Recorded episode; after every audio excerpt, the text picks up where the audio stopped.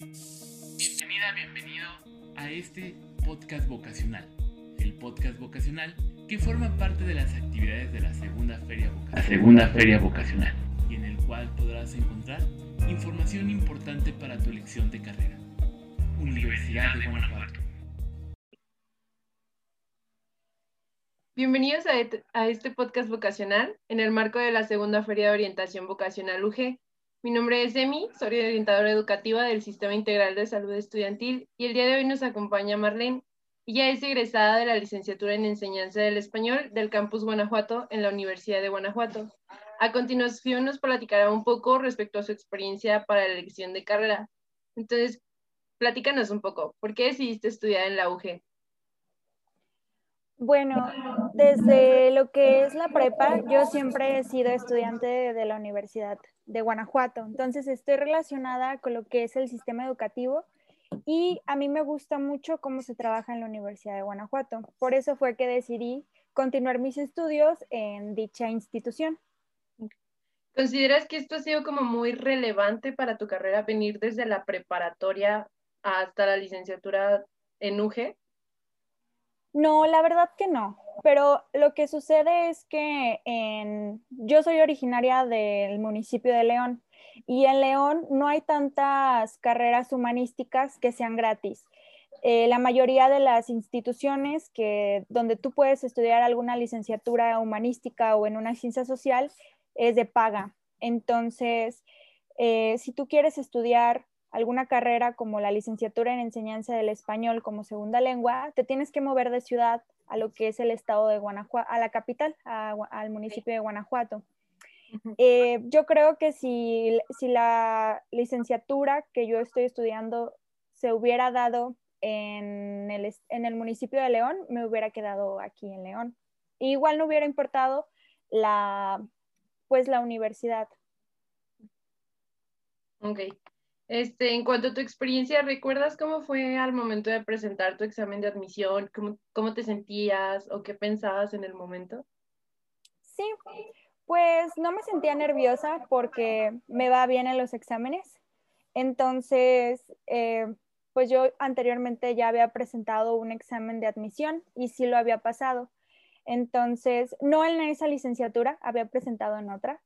Entonces, cuando presenté para la licenciatura de enseñanza, eh, primero te hacen un examen eh, psicométrico eh, y luego te hacen un examen de conocimientos de la lengua española. En este examen de conocimientos te preguntan completamente todo, qué es un adjetivo, un sustantivo, un adverbio, cosas de elementos gramaticales que a veces no eres consciente de ellos hasta que los estudias.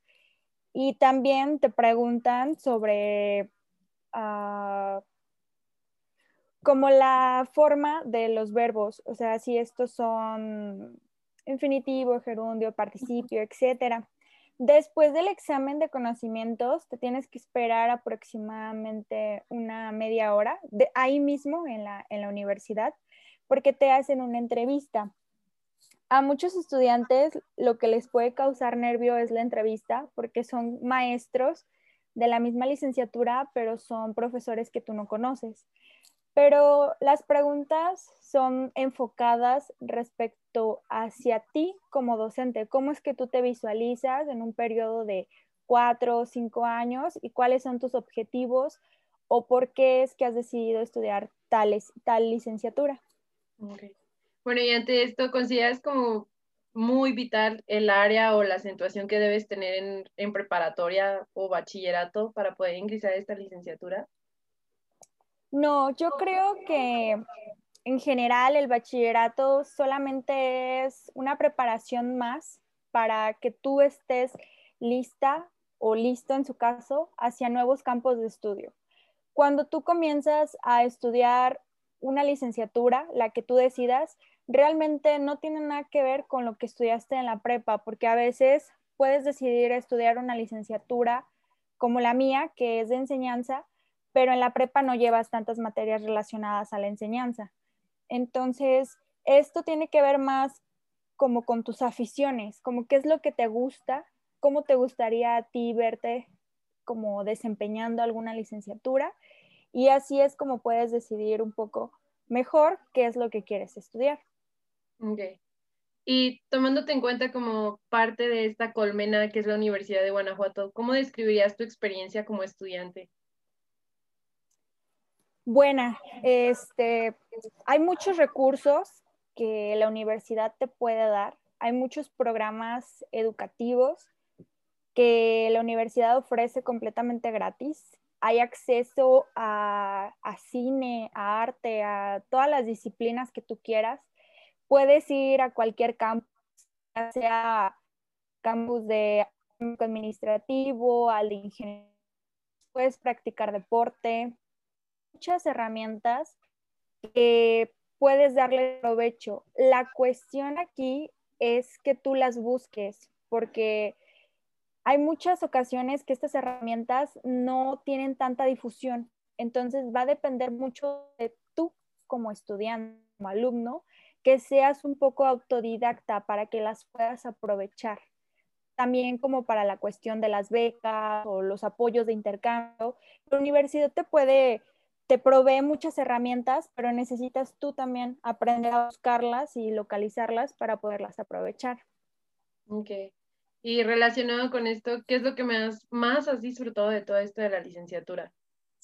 La lingüística. Me encanta la lingüística. En enseñanza del español como segunda lengua vemos muchísimo lo que es la parte estructural de una lengua. Me refiero a los sonidos, a la morfología, a la fonética, a la sintaxis, a la semántica. Esto para mí es algo que me apasiona, me gusta demasiado porque el lenguaje es un sistema de comunicación bastante interesante. Entonces, yo lo veo desde los elementos que son gramaticales y creo que es lo que más he disfrutado en la licenciatura, además de mis profesores, porque déjame te platico que mis profesores son personas sumamente interesantes, la mayoría son eh, personas extranjeras que han venido a México a dar clases, son personas que, que ya tienen como muchos años de experiencia y ellos, al menos en la licenciatura de enseñanza en el español, proponen nuevas metodologías de enseñanza. Entonces es algo muy interesante porque es algo a lo que uno es acostumbrado. Uno siempre ha acostumbrado como al enfoque comunicativo, al enfoque con tareas, y estas propuestas diferentes hacen que el alumno sea más independiente y, y pues se vuelva una persona autodidacta. Ok, entonces como comprendo que hay distintas perspectivas, distintos métodos como de enseñanza y todo es muy enriquecido, pues. Sí, es bastante enriquecido. De hecho, llevamos materias, bueno, se llevaron materias que estaban completamente enfocadas también a, a la creación y diseño de material didáctico. Entonces, es una licenciatura que no solamente te brinda como un aspecto teórico, sino también un aspecto práctico, debido a que te impulsan a que comiences a utilizar herramientas que siempre has usado, como en este caso, por ejemplo, YouTube.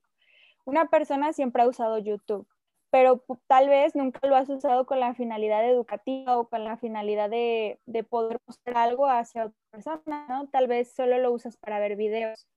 Entonces, acá en la licenciatura hay proyectos donde tienes que crear un video, tienes que crear un curso de, no sé, seis meses para una persona extranjera. Y en ese contenido tienes que crear eh, videos, tienes que crear podcasts, tienes que crear recursos. Entonces, al estarlos creando, te estás familiarizando con muchísimas cosas que existen en el Internet, pero que realmente uno, ahora sí que si no te dicen que pues no lo haces. Entonces, es bastante interesante en el hecho de que te muestren todos los recursos que tienes eh, y que puedes aprovechar. Me encanta. Y también con esto, ¿crees que necesites tener ciertas habilidades o alguna destreza, algo que necesites desarrollar para poder tener éxito en esta licenciatura? No, ninguna. Yo no, yo no creo bueno, yo soy una persona que no cree en el talento. Yo creo que debes de ser constante y disciplinado y, o disciplinada en su caso. Eh, todo va a depender de ti, todo va a depender de lo que tú quieres, de lo que tú busques y eso se va a ir dando. O sea, por ejemplo, yo te puedo contar que mi debilidad desde siempre ha sido la creación de textos, como lo son ensayos, pero actualmente yo me enfoqué mucho en, desarrollar esa parte, o sea, tomé todos los recursos que, que me brindaron mis maestros, que me brindó la universidad, y comencé a desarrollar esta parte creativa. Y ahora pues escribo muy bonito, por así decirlo. Entonces, pero todo depende de ti. La verdad es que si tú quieres ser pintor, si tú quieres ser ingeniero, si tú quieres ser doctor, todo depende de tu constancia y disciplina, porque realmente no hay talento, o sea, el talento se desarrolla y la persona que lo desarrolla es porque fue una persona constante y disciplinada. Wow, qué, interesante reflexión. ¿eh? Em, ya continuando en las últimas partes, al egresar de esta carrera, ¿cuáles son los campos de trabajo o actividades que tienen que realizar? O al menos, ¿cuáles son las que tú ubicas para desempeñarte? El campo laboral es muy alto, bueno, es muy amplio más bien, porque tú puedes trabajar en cualquier escuela o, institución que te permita realizar actividades de enseñanza. Nuestra carrera es muy, es muy rica en lo que son habilidades. Entonces, nosotros podemos dar clases en escuelas primarias, secundarias, preparatorias. También podemos emprender, podemos crear nuestra propia escuela de español porque también te enseñan a que puedas como hacer este plan de negocios y puedas realizar tú tu propia escuela y puedas dar tus, tus clases.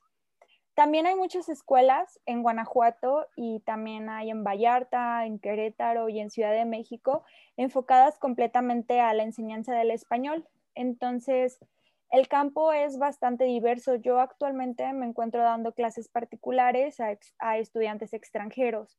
Entonces, siempre hay como una comunidad eh, que puedes encontrar en Internet donde se te apoya y también te brindan como otros canales de difusión. Hay plataformas como Italki o Verbling, donde puedes también ofrecer clases de español y ya es un extra si hablas otro idioma como inglés, francés, alemán, etcétera.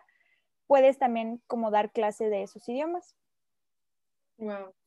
Em, ¿Y consideras que hay como algún mito o alguna realidad que siempre está presente respecto a la licenciatura o en general las materias, la experiencia? Creo que más que la licenciatura, siempre hay una limitante hacia aprender un segundo idioma. Entonces, hay una creencia muy fuerte, al menos en México, que el aprender un idioma o el desarrollarte como profesor de idiomas es difícil, porque necesitas aprender inglés, ¿no? Porque inglés se te impone. Pero creo que es algo que se debe de tratar como de dejar en el pasado y decidir que tú puedes aprender la lengua que quieras y que puedes estudiar la licenciatura de enseñanza del español sin saber inglés, porque hay muchas personas que luego piensan que esta licenciatura no se la pueden no la pueden estudiar porque necesitan el idioma inglés. Pero no, o sea, en realidad sí es un plus para cualquier trabajo y pues ya actualmente para cualquier aspecto eh, laboral en la vida diaria que sepas inglés.